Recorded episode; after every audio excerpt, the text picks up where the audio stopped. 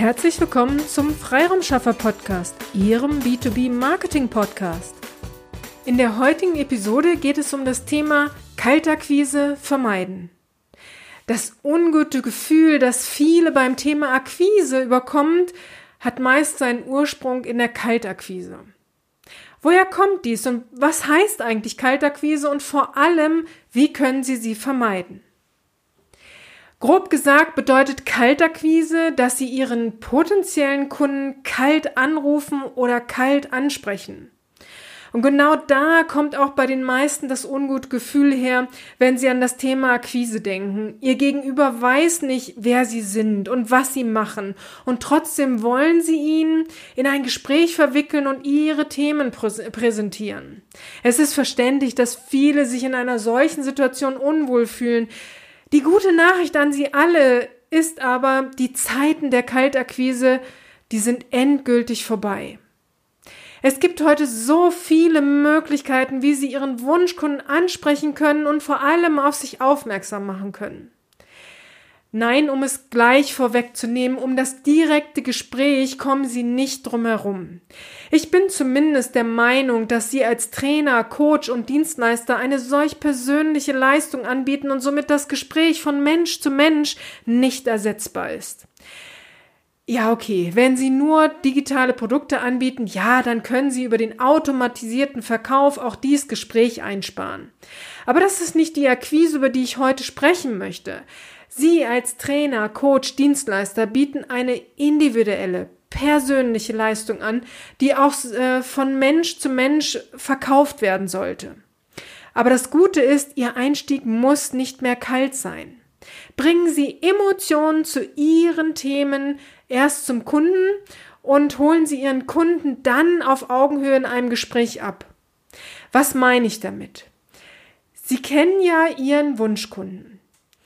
Sie wissen, wie es Ihren Wunschkunden aktuell geht. Also können Sie auch die aktuellen Schmerzen Ihrer Wunschkunden benennen. Wenn Sie also dazu in der Lage sind, dann können Sie auch über ihre Social-Media-Kanäle diese Emotionen zum Kunden tragen und steigen dann in ein Gespräch nicht mehr kalt ein.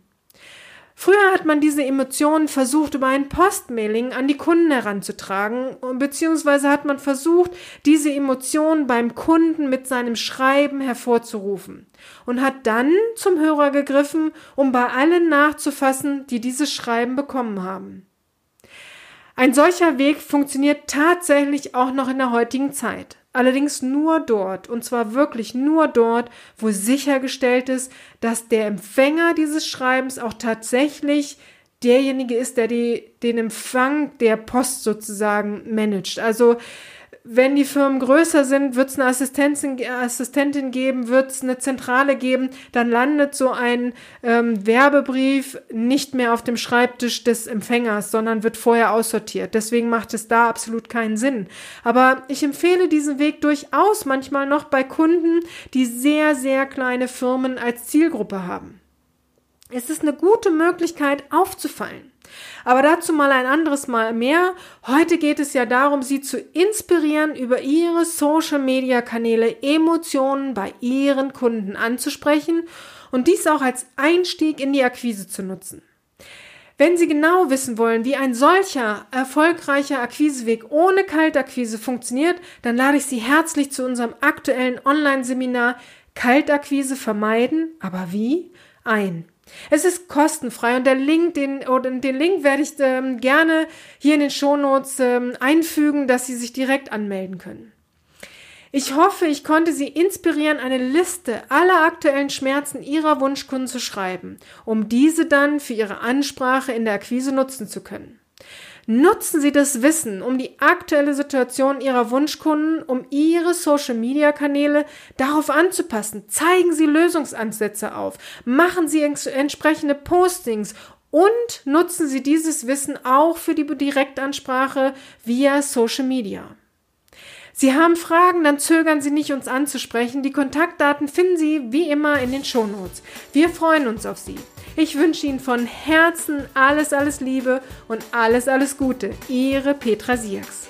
Vielen Dank, dass Sie heute mit dabei waren. Wenn Ihnen diese Episode gefallen hat, dann freuen wir uns über eine Bewertung bei iTunes. Sie dürfen auch gerne diesen Podcast weiterempfehlen. Ich möchte Sie aber auch dazu einladen, wenn Sie Ideen, Anregungen, aber auch Kritik haben, dann zögern Sie nicht und teilen Sie uns dies mit, weil wir machen diesen Podcast für Sie. Von daher ist es für uns super spannend zu wissen, welche Themen sind für Sie relevant oder aus welcher Episode sollten wir den ein oder anderen äh, Aspekt nochmal näher beleuchten. Von daher zögern Sie nicht, teilen Sie uns dies super gerne mit, dann setzen wir dies gerne für Sie um. Vielen Dank und bis zur nächsten Episode.